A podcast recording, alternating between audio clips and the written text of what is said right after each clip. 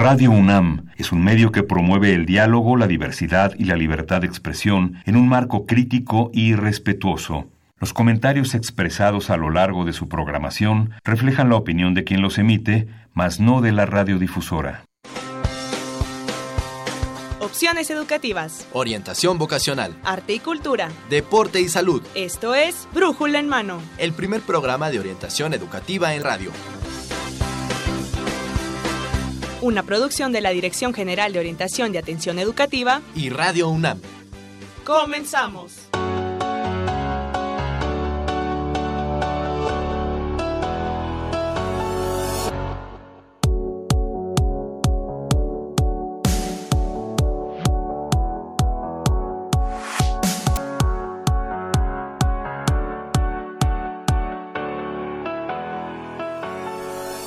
¿Qué tal amigos? Muy buenos días tengan todos ustedes. Hoy, lunes 23 de abril de 2018, vamos a transmitir el programa número 1137 de Brújula en Mano, el cual es una coproducción entre la Dirección General de Orientación y Atención Educativa y Radio UNAM.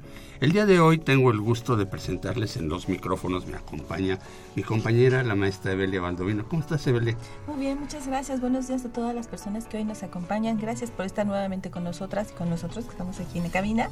Y les recordamos siempre que se comuniquen para que nos hagan saber todas sus sugerencias, sus dudas, sus comentarios al respecto. Tenemos invitados muy interesantes, así que no se aparte de nosotros. Muy bien. ¿Y cuáles son los temas, Evelia, que vamos a tratar el día de hoy? Podemos darles un adelanto a nuestros radioescuchas. Claro que sí, vamos a abordar el tema de las becas con la Coordinación Nacional de Becas de Educación Superior. Vamos a abordar también la educación abierta y a distancia en la UNAM y vamos a tener como invitados también a la Bolsa de Trabajo en línea de la UNAM. Muy bien, ¿y los teléfonos a los que se pueden comunicar? Los teléfonos son 55 36 89 89 y 55 36 43 39. Estamos en Twitter en arroba brújula en mano y en Facebook a través de brújula en mano. Así que tenemos muchas formas de comunicación. No lo olvide, esté en contacto con nosotros. Muy bien, pues vamos rápidamente a nuestra cortinilla e iniciamos nuestra entrevista.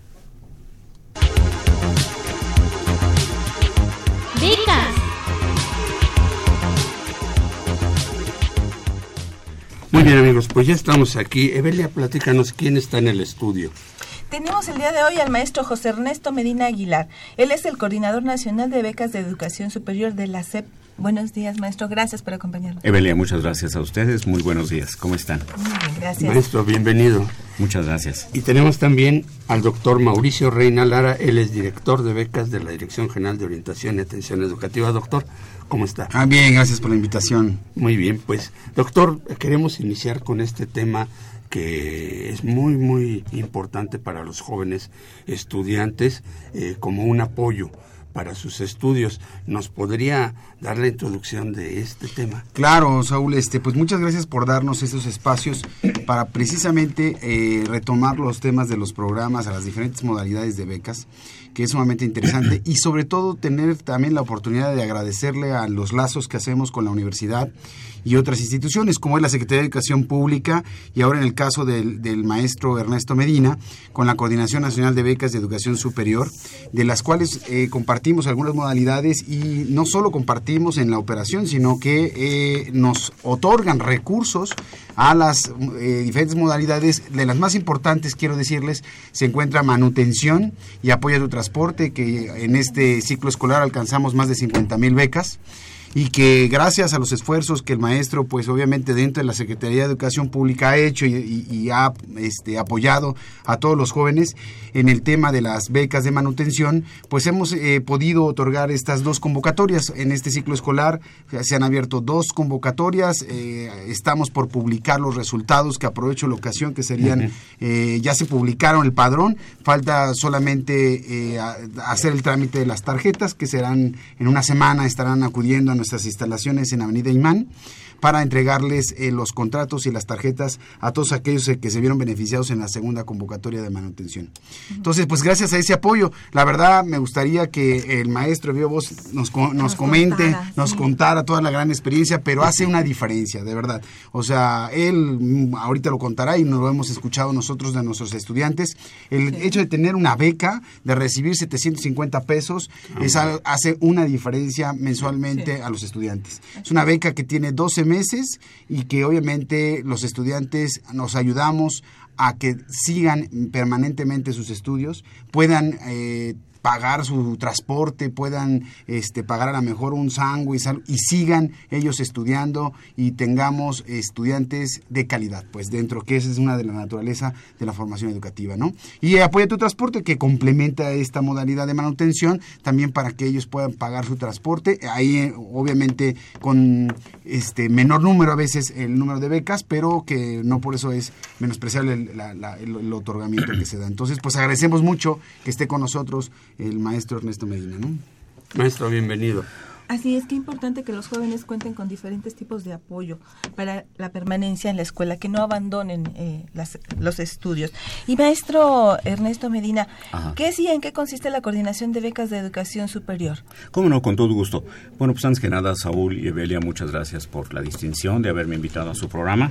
Tengo entendido que ya son 21 años de experiencia eh, compartiendo información sí, sí, para los jóvenes. 22. Ahora 22 en junio. En junio. Y también muchas gracias a Mauricio Reina, que aparte de ser mi amigo, es un extraordinario colaborador, sumamente comprometido con todos los jóvenes desde que empezamos a trabajar juntos en la Coordinación Nacional de Becas. Vamos a platicar primero qué es una beca y después qué es la Coordinación Nacional de Becas, si ustedes me permiten. Uh -huh. La beca, si lo vemos como un instrumento frío, es un subsidio. Es un dinero que da la Federación o la UNAM o algunos estados o Prospera para un fin. El fin es que los jóvenes puedan acceder a una educación de calidad. Pero vámonos al objetivo real de una beca. La beca puede ser la llave que le ayuda a muchos jóvenes a alcanzar esta educación de, de, calidad. Y como platicábamos justo antes de entrar al aire, parece mentira, pero la llave de un sueño, la llave de alcanzar ese ciclo virtuoso de la educación superior, la educación de calidad, es la beca. Entonces nosotros en la Coordinación Nacional de Becas de Educaría de Educación Superior y a su vez parte de la Secretaría de Educación Pública, formamos parte del Programa Nacional de Becas. En este caso, orientados específicamente a la educación superior. Esto quiere decir que si nosotros consideramos un universo de jóvenes que están en educación superior en México, digamos, son aproximadamente 3.800.000 jóvenes, números más, números menos. Uh -huh. De esos, 2.700.000 están en lo que le llamamos IPES, que son instituciones públicas de educación superior. Ese es nuestro universo de trabajo. Uh -huh. Los jóvenes que están estudiando ya sea una licenciatura o una especialidad de técnico superior universitario, en la rama que sea. Uh -huh. Bueno, la Coordinación Nacional de Becas tiene una serie de modalidades de beca. En total son 16 las que están en reglas de operaciones, pero nosotros manejamos nada más 13 eh, que, se les, que sirven para llenar diferentes necesidades a los becarios. Déjenme hablar primero de la beca de manutención. La beca de manutención es posiblemente la más importante de las que tenemos y realmente es emocionante trabajar en el equipo que da las becas de manutención. Porque la beca de manutención, y lo hemos comprobado con muchos jóvenes que hemos entrevistado y que los vemos en los diferentes estados, los vemos a lo largo de todo México, es la beca que les permite continuar sus estudios, empezar y continuar sus estudios. Como decía Mauricio hace un momento, sirve para comer, para pagar copias, para uh -huh. comprar libros, para transportarse, para cualquier necesidad económica que tengan los jóvenes. Empiezan desde 750 pesos el primer año hasta 1050 el último año y le podemos agregar la beca de apoyo a tu transporte, que son 200 pesos más, para aquellos jóvenes que viven a más de 5 kilómetros de distancia y que no tienen una fácil alternativa de transporte. La beca de manutención hace la diferencia entre que puedan llegar ahí uh -huh. o a lo mejor se tengan que poner a trabajar. Por eso es tan importante. Y del presupuesto total de la coordinación, la beca de manutención puede llegar a representar hasta un 88% del total del presupuesto. Esto habla de la importancia de la beca de manutención. Se maneja de dos formas. Por ejemplo, con la UNAM, nosotros hacemos una aportación que es igualada por la UNAM. Se hace un fondo conjunto y ese fondo conjunto se distribuye a los becarios que la solicitan y que aprueban el criterio de selección y que merecen la beca. Para darles una idea lo grande que es la beca de manutención de la UNAM, quiero que vean que Mauricio mencionaba hace un momento que son como 50 mil alumnos los que tenemos becados hasta, hasta por este año, por este año escolar, ¿sí? Eso quiere decir que prácticamente uno de cada diez becarios de manutención en todo el país están estudiando en la UNAM. Fíjense la maravilla, son 50 mil de más o menos 500 mil que tenemos en todo el país. Ese es el impacto que se está generando en la UNAM por esta beca. Datos adicionales que les puedo comentar que son realmente emocionantes es que a la fecha ya 58% de nuestros becarios son mujeres. Y eso se me hace simplemente extraordinario, porque antes trabajábamos con distinción de género para que las mujeres no fueran excluidas. Al ritmo que vamos, al rato vamos a tener distinción de género para que los hombres no se nos queden desprotegidos.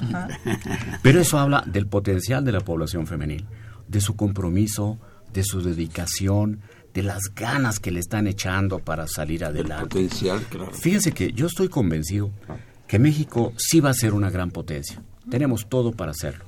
Y vamos a llegar antes de 2050. Pero uno de los pivotes fundamentales para llegar ahí es la educación de calidad y especialmente en las mujeres. Entonces, esta beca de manutención, como les digo, es muy grande.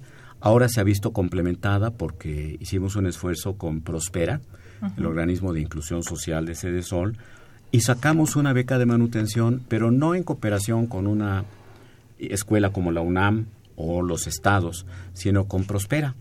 Y esto nos ha permitido becar alumnos de primer año, este año también de segundo año. Ahora estamos viendo, sujeto a presupuestos, si podemos sacar la beca para los alumnos de tercer año. Y los resultados son increíbles. Nada más voy a mencionar uno. Tenemos información de que aproximadamente entre el 70 y 80% de becarios del primer año continuaron al segundo año y volvieron a calificar para tener su beca. Eso es extraordinario. Fabuloso. ¿Por qué? Fíjense, la Coordinación Nacional de Becas tiene tres principios. Inclusión, equidad, igualdad. Inclusión quiere decir que todos puedan acceder a esto. Eh, equidad e igualdad, unos que reciban lo que merecen y otros que realmente tengan la misma oportunidad que las otras gentes. Pero sí quiero decir que la beca de manutención está dirigida a la población que más lo necesita son aquellos jóvenes eh, que están en hogares cuyo ingreso total no supera los cuatro salarios mínimos. A grandes números, 8.700 pesos al mes. Ese es el grupo privilegiado. Aparte tenemos criterios de priorización. ¿Cuáles son los criterios de priorización? Por ejemplo, los jóvenes que vienen de municipios con violencia excesiva, los jóvenes que son madres solteras o padres solteros, los jóvenes que vienen de las comunidades eh, originales de México, aquellos jóvenes que tienen alguna discapacidad física, eh, algunos jóvenes que tienen alguna característica en especial que los hace merecedores de ese privilegio. Por ejemplo, los de las familias Prospera, específicamente. Todos ellos tienen, pues por así decirlo, prioridad en obtener la beca de manutención. Pero las instrucciones que nos han dado tanto el señor secretario como el señor subsecretario es maximizar los recursos para que cada vez haya más jóvenes con la beca de manutención. Eso, sí, perdón, Bebelia, sus órdenes. Bueno, es que nos está hablando ya de las modalidades y me parece súper importante. Recuerdo la experiencia, yo trabajo también como orientadora en la dirección, y muchos chicos que, por ejemplo, no pueden alcanzar el criterio del promedio, sí. que, y los ves y la necesidad no se esconde, está presente. Y entonces eh, dice, bueno, no lo alcanzo porque fíjese que se murió, lo que, lo que sea, X, X razones. Y, a lo que voy es, ¿qué otras modalidades tienen para que ahorita nuestro público pueda enterarse de que sí, ya la manutención y el transporte y estas se dan con estos criterios, ¿sí, verdad? Sí. Pero algo, habrá algunos que no lo cubran, hay algunas otras modalidades. Otra pregunta, de los chicos que nos que, han llegado, por lo menos a mí en orientación, es que creen que es por promedio y entonces le echan unas ganas que tú dices, de verdad se la merecerían por promedio, pero no es por ahí, por promedio alto. Claro, estamos hablando, ¿no? Que, tienen más arriba de 9, 9, 5 y que dicen, es que yo me la merezco, ¿no? sí, aunque la convocatoria diga específicamente lo que quiera. Claro. Sí. También hay otro tipo de becas para claro ellos. Que sí. ¿Cómo están? Qué bueno, qué bueno que me pregunta de eso, porque nosotros tenemos muchos retos en la educación superior. Y sabemos que la educación superior es fundamental para el desarrollo del país.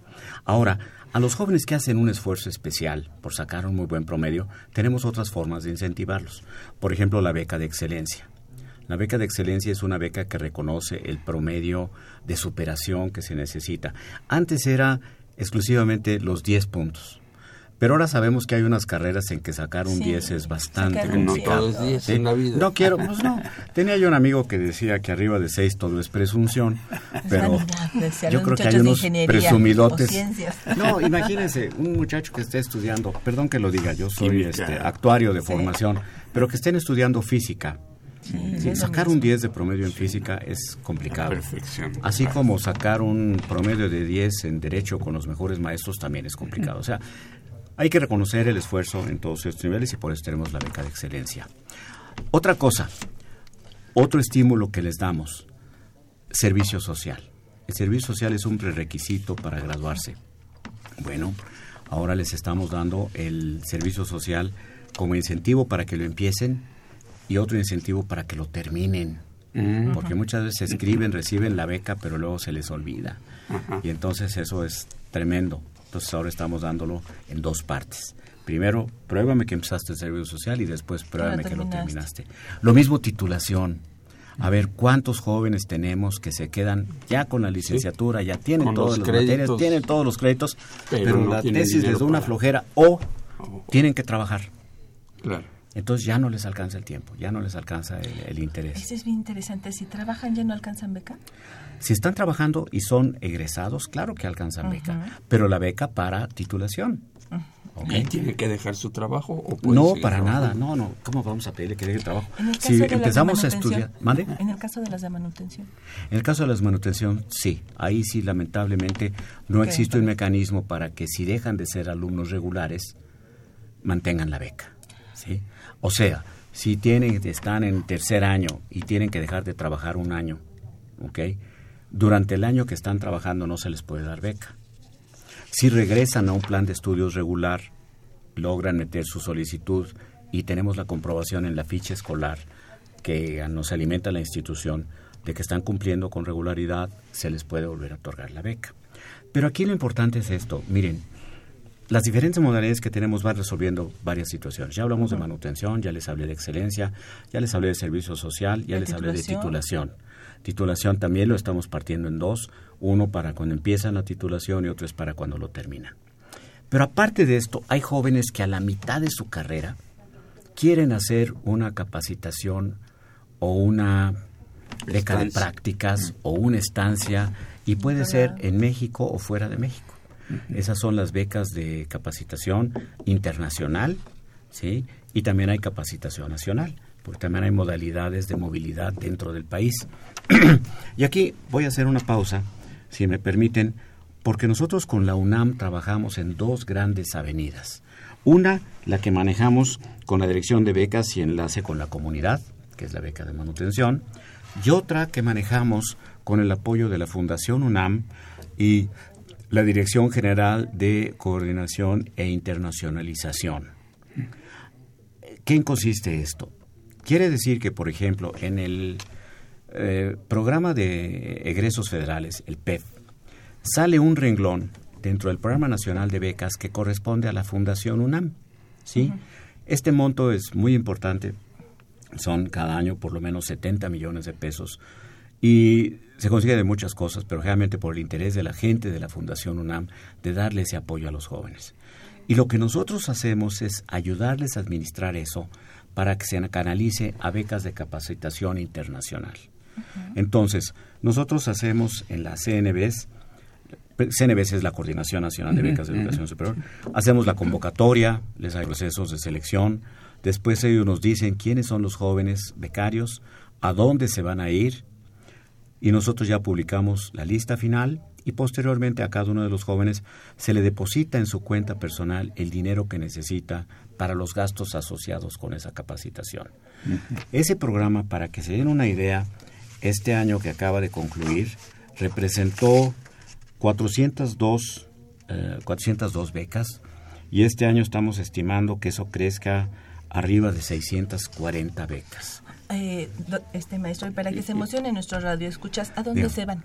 Cuando se van fuera del país, cuéntenos algún ejemplo, algún ejemplo. Le voy a contar una cosa. Yo cuando vi la cuando vi la lista, no nos alcanza, pero... sí, tenemos que correr. Cuando ve, ya tenemos poco tiempo, no me diga. Cinco minutos. Tan rápido. Bueno, fíjense que cuando yo vi la lista de, de universidades a donde se pueden ir, me dieron ganas de volver a ser becario, porque yo me fui a Inglaterra, pero tienen, por ejemplo, universidades en Rusia, en Checoslovaquia, en Hungría, en Polonia, en Canadá, en Chile, en Colombia, en Argentina, en España, en Australia, en Nueva Zelanda, en China, en Japón, en Corea. En Corea. Aquí tuvimos un, chico de servicio social que se fue a Corea. Es correcto. Y tuvimos un enlace con él desde allá. y fíjese que eso es lo maravilloso. Quiere decir que los jóvenes mexicanos para los jóvenes ya su mundo no tiene barreras. Estamos viendo una edad donde ya no hay barreras. ¿sí? Entonces dicen con la mayor facilidad ahora, oye papá, fíjate que nunca he salido del país, a lo mejor, pero me voy a ir a Corea. Oye, hijito, ¿y qué vas a hablar coreano? No, pero ya hablo inglés, yo estando allá voy a aprender coreano. ¿Ok?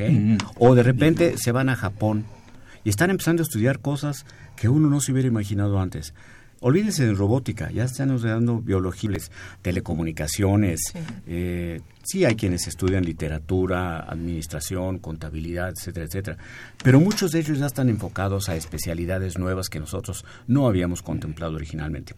Y nosotros también en la CNBs tenemos presupuesto para apoyar a esos jóvenes. Nosotros tenemos becas de capacitación internacional, tenemos, por ejemplo, dos programas muy grandes que manda cada año a 300 becarios a Francia 100 para formación de ingenieros y 200 para formación de técnicos superiores universitarios y durante 12 meses se quedan estudiando en Francia. Requisito número uno, no lo van a creer que hablen muy bien francés antes de irse. Y lo están aprendiendo aquí. Mewi, usted que hizo su especialización en Francia, ¿eh? Saúl. Sí, dígame. ya ve que el tiempo nos corre, pero yo sí quiero preguntar. Bueno, ¿y estas becas se pueden manejar desde la UNAM o tienen la oportunidad, si no salen en la UNAM, pueden ir afuera? Algo así, porque luego no llegan tanta necesidad acá. Yo les voy a decir una cosa que es lo que, si me permitiera yo hacer un mensaje para los jóvenes que nos están escuchando, es que le busquen que le busquen a todas las oportunidades que hay. Si no está la beca en la Fundación métanse a la página. La beca de nosotros es muy fácil. Nada más teclean becas, becas Educación Superior. A ver, otra vez, becas. Becas Educación Superior y automáticamente entran a nuestra página. Y hay que estar al pendiente porque cada semana, cada mes, se publican nuevas convocatorias. Si no se obtienen la beca. ¿Cada mes? Sí, claro, porque van saliendo las becas de los estados, las becas de Se Prospera, ahorita dentro de poco está la beca de movilidad internacional. En fin, tenemos todo el tiempo actividad en la página. Entonces búsquenle, vean qué es lo que quieren estudiar, chequen las alternativas y lo van a encontrar. Y para eso tenemos también, por ejemplo, una unidad de atención eh, a, los ciudadanos. ¿sí? Son los teléfonos de Telcep que están publicados en nuestra página. Se los menciono brevemente, nada más para que los tengan. Es el 01800 288 288 6688 6688 o el 3601 3601 75 75 99 Correcto. Pero fíjense un detalle, perdón, ya nada más me, quisiera comentarles esto. Cuando se van a las becas de educación superior, tenemos una sección donde dice preguntas, ¿ok? Ustedes presionan ahí y se abre un, eh, una gama de diferentes correos porque para cada beca tenemos un correo especializado donde se les da información o se les resuelven preguntas. Quiero que sepan que nuestra coordinación es posiblemente el único sistema en el gobierno mexicano que está totalmente en Internet, punta a punta. Los jóvenes nunca tienen que ir a nuestra oficina, nunca tienen que llevar documentos. Todo se hace en línea. ¿ok? Y hablando de que todo se hace en línea, dos recomendaciones para todos nuestros escuchas. Primero, busquen la beca que quieren solicitar. Después, lean con mucho cuidado la convocatoria. Se les va a sorprender que tenemos mucha gente que dice, no, pues, este, no quiero leer la convocatoria, mejor hablo por teléfono y que me expliquen ahí. Dicen, oye, espérame, no, lee la convocatoria, no pierdas tiempo. Bueno, la segunda cosa es, una vez que ya metieron sus datos a la página, que ya hicieron su solicitud, nuestro sistema de becas se llama SUBES, Sistema Único de Becas de Educación Superior. Entonces, ustedes abren su cuenta en SUBES con su correo electrónico y su CURP. Luego buscan la convocatoria a la que quieren aplicar, a la que quieren solicitar. Bueno, llenan su solicitud. Después llenan una encuesta socioeconómica que está ahí mismo en su, en su cuestionario. Y después de eso les van a pedir que la escuela les llene una ficha escolar. Este es un tema de mucho cuidado. Si ustedes, alumnos, no checan correctamente la ficha escolar, puede ser que no reciban la beca. Porque quien valida la ficha escolar es el mismo estudiante. Es un acto de responsabilidad. Hay veces que piden, por ejemplo, beca para segundo año, ¿sí? Y la escuela les pone que están en quinto. Pues quiere decir que al año siguiente ya no les va a tocar porque según la escuela están en quinto, ya salieron. Pero ustedes, antes de que ese registro quede bien, tienen la oportunidad de verificarlo, abrirlo y solicitar a la escuela que lo corrijan si no está bien. ¿sí? Entonces, a ver, si yo tuviera, casi ya estamos llegando al final, ¿verdad? Perdón, se va rapidísimo el tiempo. ¿Me sigo? Bueno, por ahí. ya les comento una cosa. A ver, mensaje para todos los muchachos y muchachas que nos están oyendo. ¿okay? Y mamás y papás, porque son Y mamás y papás, porque los mamás y papás también son una influencia increíble, ¿eh? Y me encanta que los papás se enteren de esto y que se, se motiven también a impulsar a sus hijos. Métanse a la página, busquen la convocatoria que les interese, ¿sí? Llenen su solicitud, lean muy bien la convocatoria para que sepan lo que se les está pidiendo, ¿sí? Hay ocasiones en que dicen, a ver, y no la piden. Y luego después se preguntan a los dos meses, oye, ¿por qué no se procesó? Pues porque tu escuela nunca dijo que tú te la merecías. ¿Y dónde decía eso? Pues en la convocatoria. Por eso hay que leerla, ¿ok? Y luego después, ya que está todo eso, si tienen alguna duda, váyanse a la página, busquen el correo electrónico de la modalidad que les corresponde, mándenos un correo y se les va a contestar lo más pronto posible. No hay necesidad de quedarse sin información. El que pregunta no se equivoca. ¿sí? Y fíjense que a mí siempre me ha llamado la atención una frase que escuché hace tiempo que decía Nelson Mandela. La palanca más potente que tenemos para mover al mundo es la educación. Y en México se ha hecho un gran esfuerzo por hacer de la educación de calidad una vertiente muy importante de todas las actividades que estamos haciendo. Y la educación es, en mi opinión personal, la herramienta que mejor garantiza poder romper el ciclo de estar sin posibilidades económicas y aspirar a nuevas oportunidades económicas. Ya hablé mucho. ¿Quieren ustedes alguna pregunta? Pues, algún detalle? Agradecerle. Muchísimas gracias. Agradecerle. Ah, sí. Oiga, pues se fue el tiempo, el tiempo Volando, volando. No, no, no, y además, bueno, es fascinante también todo este mundo de las Bueno, es que yo les voy a decir una cosa. De los trabajos que he tenido, posiblemente este es el más hermoso. No saben la satisfacción que se siente cuando despide uno a los becarios, cuando reciben sus tarjetas donde les van a llegar los depósitos, cuando les ve uno las caras cuando se van a, al Cuando dicen, aeropuerto. hoy no como maruchan, hoy me echo unos Ay, le taquitos". dije que no iba a contar eso. Pero, pero sí es cierto, sí es cierto. Miren, Una sopa de esas instantáneas. La mejor inversión que podemos hacer en México, yo estoy convencido, es favorecer a nuestros jóvenes de todos los niveles, en todas las especialidades y con todas las vertientes que ellos quieran tener. La educación es la base de un mejor futuro. No podemos tener un mejor mundo si no nos educamos correctamente. Y los que hemos tenido la oportunidad de ser becarios y estar en el extranjero, sabemos la importancia que tiene la beca, la emoción que se siente cuando el dinerito finalmente llega a la cuenta. Se Sí, siente el agua que al tinaco, se abre el mundo. No, y se motiva uno a seguir haciendo las cosas bien. De, de hecho, quiero también co- comentarles que gracias a esos esfuerzos que ya comenta el maestro este, eh, eh, de las diferentes modalidades, la administración de nuestra universidad eh, establece, tenemos la 349 mil en toda la, la universidad, hablando de los niveles de bachillerato, licenciatura y posgrado. De esos están ahorita aproximadamente más de 2 mil 200 mil eh, estudiantes ya becados por alguna modalidad. Y gracias a los esfuerzos que hace la Secretaría de Educación Pública en sus diferentes modalidades, ya lo hablaba el maestro, de movilidad, de manutención, de apoyo a tu transporte, de excelencia, de titulación y todas las modalidades que manejan es gracias a eso, ¿no? Entonces, como bien dice el maestro, el que no el que no tiene una beca es porque no se interesa a ir al portal tanto de la SEP como también de, Hay que buscarle. de la UNAM. Hay que buscarle y sobre todo, también quiero comentarle esto. Ustedes no se imaginan la cantidad de gente talentosa, ¿sí? que está atrás de estos programas, tanto en la nacional como en la Fundación UNAM, como nosotros en la Secretaría de Educación Pública. Cada año, voy a contar una anécdota. Cuando llegamos a la primera sesión de comité de becas, pues ya nos gastamos el dinero del año anterior. Y generalmente viene la pregunta, oye, ¿no le podrán invertir un poquito más? Y ya van dos años que nos piden sacar nosotros 30 millones y la UNAM pone los otros 30 millones y de repente suben 60 millones la bolsa de becas. Y eso nos da un crecimiento que nos permite sacar una segunda convocatoria. En la segunda convocatoria este año, para que se vayan de espaldas, salieron 11.239 beneficiarios adicionales de esos 50.000. Y es un esfuerzo muy grande, como les digo. Hay gente muy maravillosa, no voy a decir nombres porque eh, no es correcto, no, no vine a eso, pero tanto la Fundación como la Dirección General de Cooperación, como la oficina del señor rector, como la dirección de vicio, están todo el tiempo buscando más oportunidades para los jóvenes. Así que Gracias por la oportunidad de estar con Maestro ustedes. José Ernesto Medina Aguilar, coordinador nacional de becas de educación superior de RECEP. Muchísimas gracias por es un haber placer estado estar aquí con este ustedes. estudio. Y ojalá que les sirva de algo estos comentarios. Doctor Reina, muchísimas gracias. Y bueno, pues vamos a un corte y regresamos con el siguiente segmento.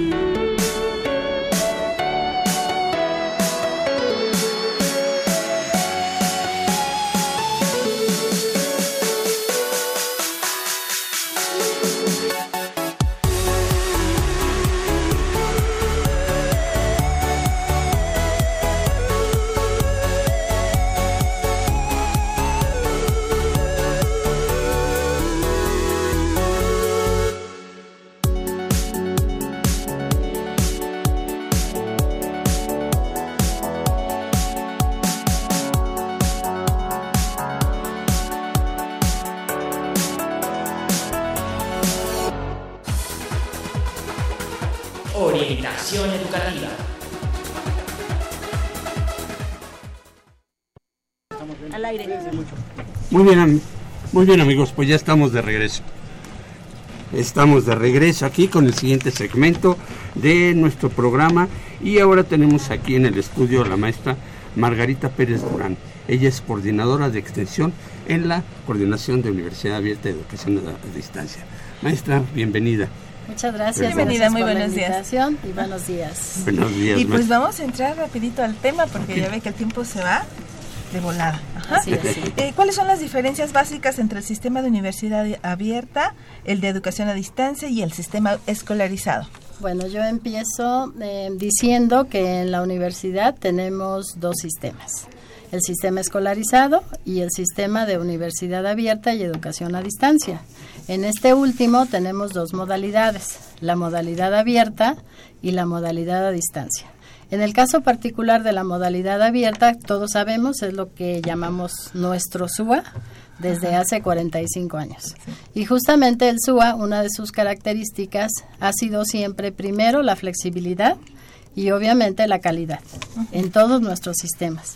Pero aquí la diferencia importante es que los estudiantes no tienen que estar en las aulas todos los días de la semana, como en el caso del escolarizado. Aquí no, aquí se programan y ellos van ya sea sábado o algún día a la semana, depende de la entidad académica. Las entidades académicas se organizan de acuerdo al número de estudiantes y carreras que tienen en la modalidad abierta. Para el caso de la modalidad a distancia, utilizamos fundamentalmente las tecnologías y diversos medios. Hablando de tecnologías, obviamente, no el estudiante tiene que estar presencialmente, o sea, me refiero a un espacio físico. Ellos pueden tener, sí, una interacción cara a cara, pero la diferencia es que son mediadas. O sea, quiero decir que puede ser por videoconferencia, puede ser por aula virtual, puede ser por Skype, por algún otro recurso que se tenga a disposición y que el maestro decida que de esa manera lo va a hacer. Entonces esas son las diferencias más importantes. Maestra, en el caso de, la que es a distancia, bueno, de las dos, abierta y a distancia. Sí. En algún momento, pero sobre todo me, tengo la duda en, en, la distancia, en algún momento hay carreras que sí requieren hacer práctica, esto sí es presencial, digamos, esa parte.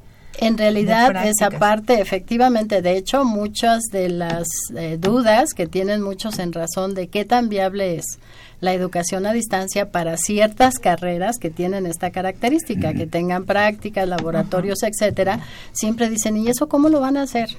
Bueno, siempre se prevé que haya una serie de convenios para que esto se haga, ya sea en los lugares a donde trabajan los propios estudiantes o convenios específicos de acuerdo a la naturaleza de la actividad práctica. Entonces pueden ser convenios con gobiernos, hablando de todos sus niveles, y con instituciones que efectivamente están permeadas en todos estos niveles.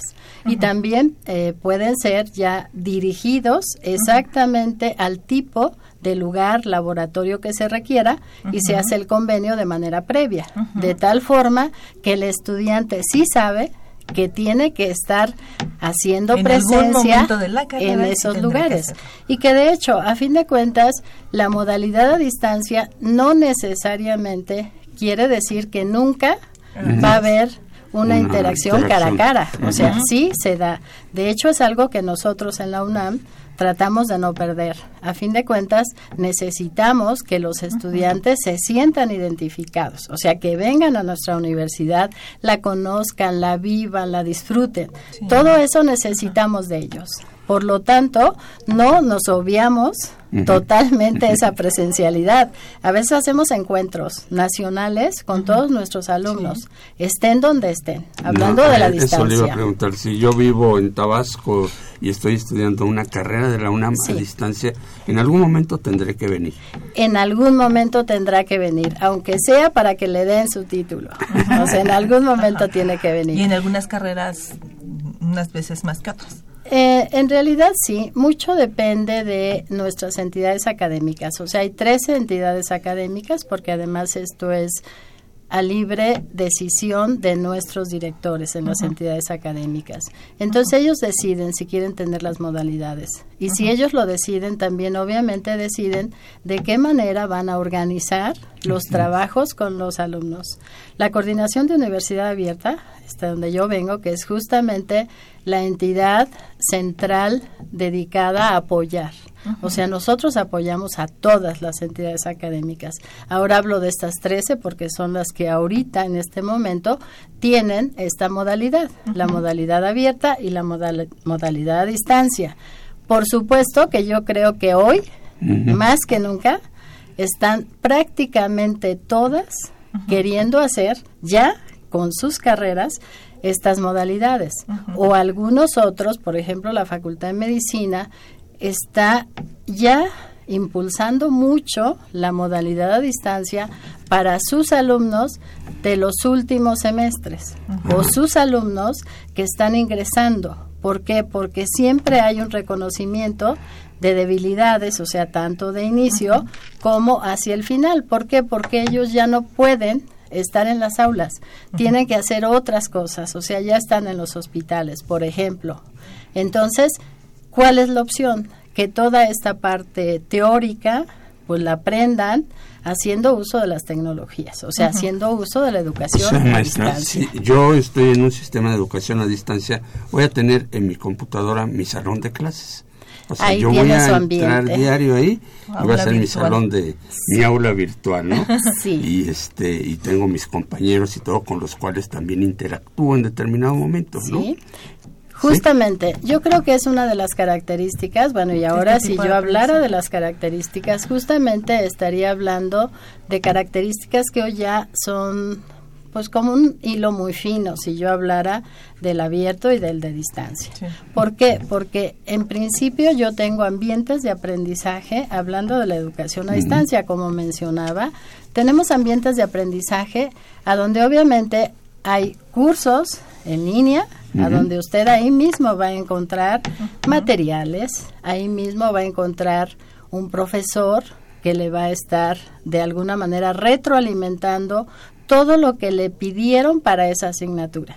Pero le va a decir si está siguiendo un buen una- un buen desarrollo, pues si efectivamente está aprendiendo bien, o sea, va a haber recursos también de autoevaluación para que el mismo estudiante vaya midiendo, ¿no? Su proceso de aprendizaje. no, me le puedo esconder como en un salón. No se puede esconder. De hecho, yo creo que está más controlada la educación a distancia, mucho más controlada. Y la educación abierta también. O sea, yo profesor no vivo en ese espacio de libertad a donde si yo no preparé la clase, llego e improviso, perdón que diga improvisar, ¿no? Llego e improviso. Yo creo que nuestros profesores no deben improvisar. Claro. En la educación abierta y a distancia no se podría hacer. El estudiante no se esconde, el profesor tampoco. El profesor forzosamente tiene que ir desarrollando de manera previa el contenido de ese curso Sí, y entonces ese diseño ya está previamente validado y ya está identificándose qué es lo que tiene que hacer él y lo que va a hacer el profesor. La interacción es muy intensa. Entonces no se le permite al profesor que deje de responderle a un alumno en plazos óptimos de 24 horas. Por lo tanto, tenemos O sea, hay una un- intensidad. una en- intensidad en muy estudios. superior a lo que es el escolarizado. Acá no tenemos dos horas, cuatro horas a la semana, no. El profesor está con él de manera permanente. Permanente, en tiempo.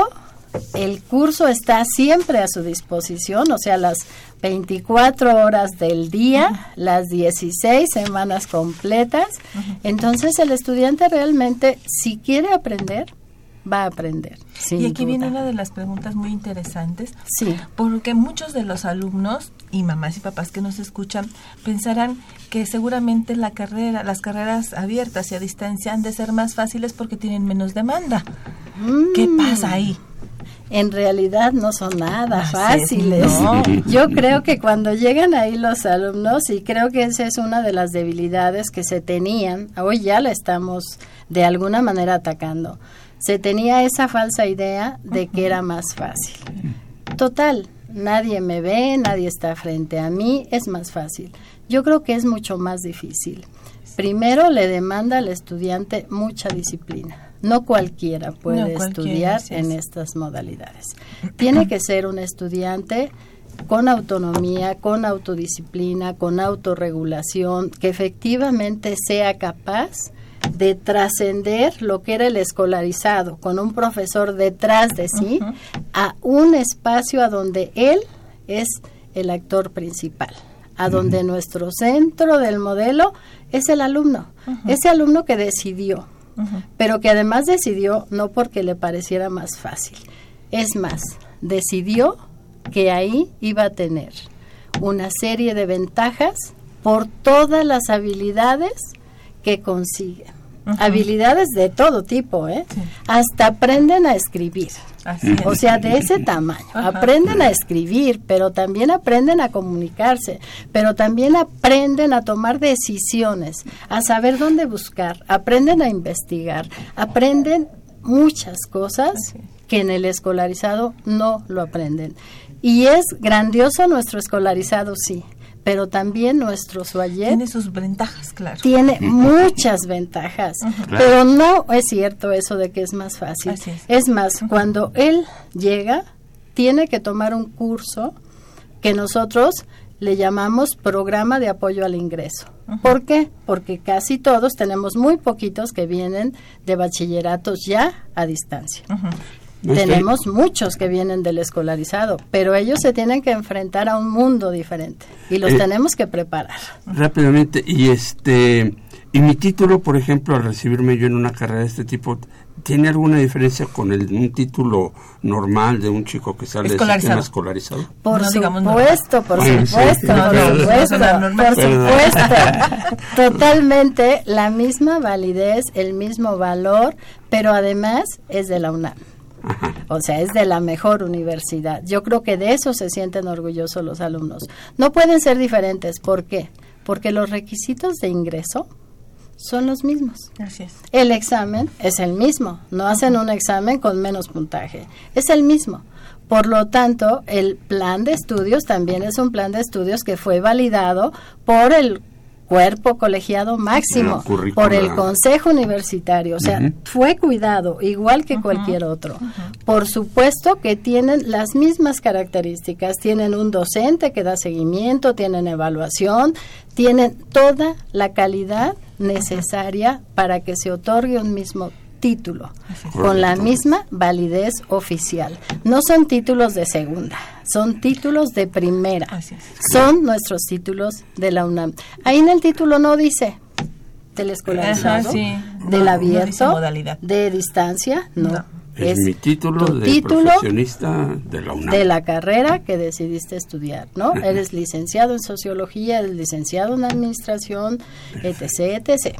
Muy bien, este, en alguna ocasión el doctor Cervantes estuvo aquí con nosotros y él platicaba un chiste, ¿no? Que decía, eh, los muchachos del futuro, este, oye, imagínate cómo era de complicado estudiar en el pasado, que los tenían que encerrar en un salón, ¿no? Para que no se salieran. Para que no se salieran y aprendieran, ¿no? Claro. Entonces, estamos ante una nueva forma de, de aprender y eso es maravilloso, ¿no? Sin duda, yo creo que es maravilloso, pero además antes decíamos que era para los adultos, ¿no? Sí, o sea, ¿no? que era una modalidad para los adultos. Solo para- no, solo para adultos. Hoy día es una modalidad que buscan los jóvenes incluso.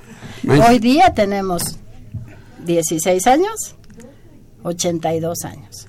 Maestra, no se vaya, este, tenemos aquí también otro invitado hablando de tecnologías este, Sí. eh, nuevas y todo, eh, sobre la bolsa de trabajo en línea. Él es Abraham Bacha Troncoso, es gerente de marketing online y empleo de Universia México. Abraham, bienvenido. ¿Qué tal, Saúl? ¿Cómo Muchas estás? gracias, muy bien, muchas gracias. Muy contento de estar aquí con ustedes. Qué bueno, este, mil disculpas que se nos ha apretado aquí un poquito el tiempo, pero Abraham, eh, platícanos qué es Universia México y cuáles son sus objetivos.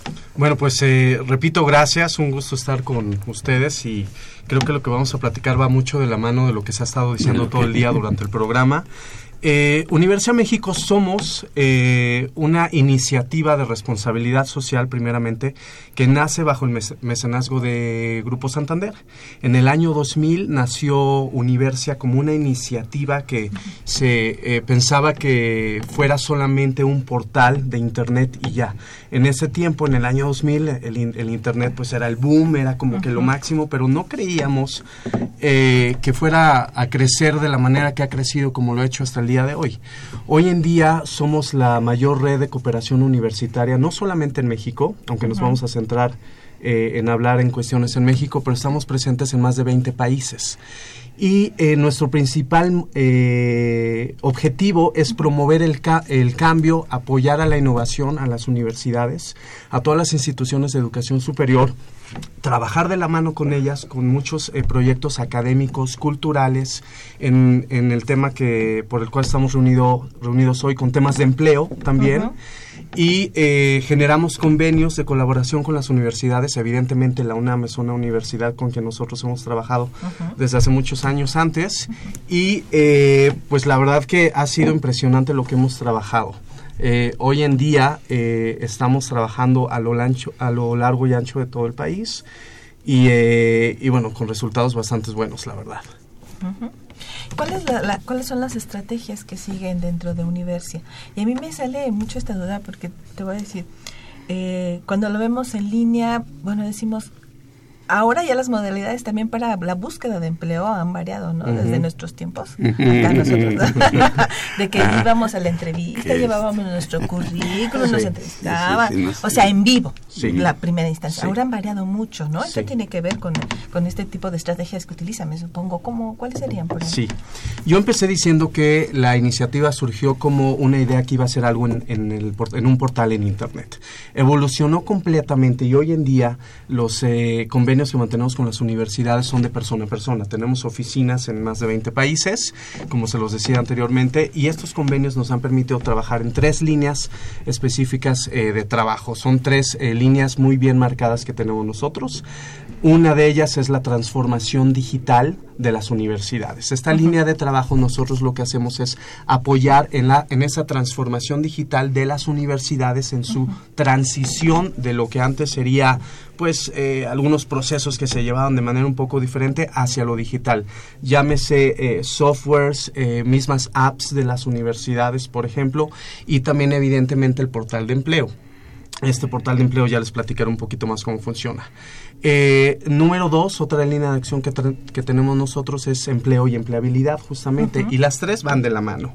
Empleo y empleabilidad es apoyar a los jóvenes universitarios, a la comunidad universitaria, a colocarlos como practicantes profesionales en terceros, iniciativa privada o, o- o gobierno. Y también eh, la búsqueda de primer empleo, justamente por medio de un portal, como puede ser en este caso el portal de la UNAM. Y la tercera eh, línea de acción es la eh, académica que nosotros este, manejamos y tiene que ver mucho justamente con cómo apoyamos a los jóvenes.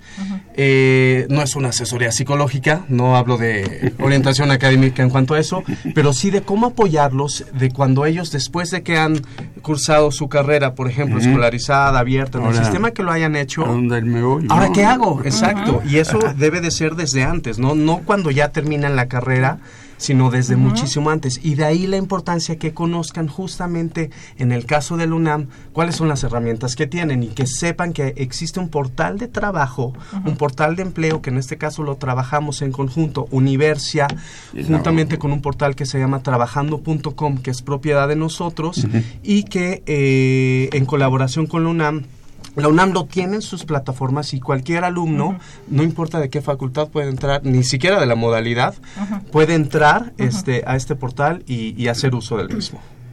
Ok, muy bien. Y esa es la relación con la Bolsa Universitaria de Trabajo. Esa es la relación que tenemos justamente. Sí, es una relación que de cara al usuario, ellos ven un portal en el que es un portal 100% de la, de la UNAM. No es un portal eh, que... A ver, yo creo que lo más importante de saber para la comunidad universitaria, que es el portal de mi universidad, es justamente eso, que las vacantes ya están filtradas, que estoy entrando a un sitio que es seguro porque es de mi universidad, que está en colaboración con un tercero que somos nosotros, Universia y Trabajando.com, en el sentido de que nosotros somos quienes damos todo el soporte y el mantenimiento en la plataforma y a la gente del área de vinculación y de bolsa de trabajo, nosotros trabajamos en, muy, muy de la mano con ellos, pero de cara al usuario es, es la bolsa de trabajo de mi, de mi universidad. Entonces es muy importante que ellos la conozcan, que entren, que la, que la usen, que sepan que es de ellos y sobre todo no voy a hablar mal de ninguna bolsa de trabajo, pero sí hay una gran diferencia entre que yo entre a un portal de cualquier otra empresa donde van a haber muchas vacantes que seguramente algunas me interesarán, otras no, a que yo al portal de mi misma universidad donde justamente yo sé que va a haber algo eh, muy acorde a mi carrera, ¿no? Abraham, este, tenemos que terminar este programa, pero dinos cuál es la dirección en la que puede un estudiante o una persona interesada en este eh, En acceder al en portal. acceder al, al portal. A ver, la dirección del portal de trabajo, eh, van a haber algunas variantes, dependerá después de que ellos quieran entrar, eh, dependiendo de sus facultades, pero la dirección general es bolsa.trabajo.unam.mx, la repito, bolsa.trabajo.unam.mx. Ok.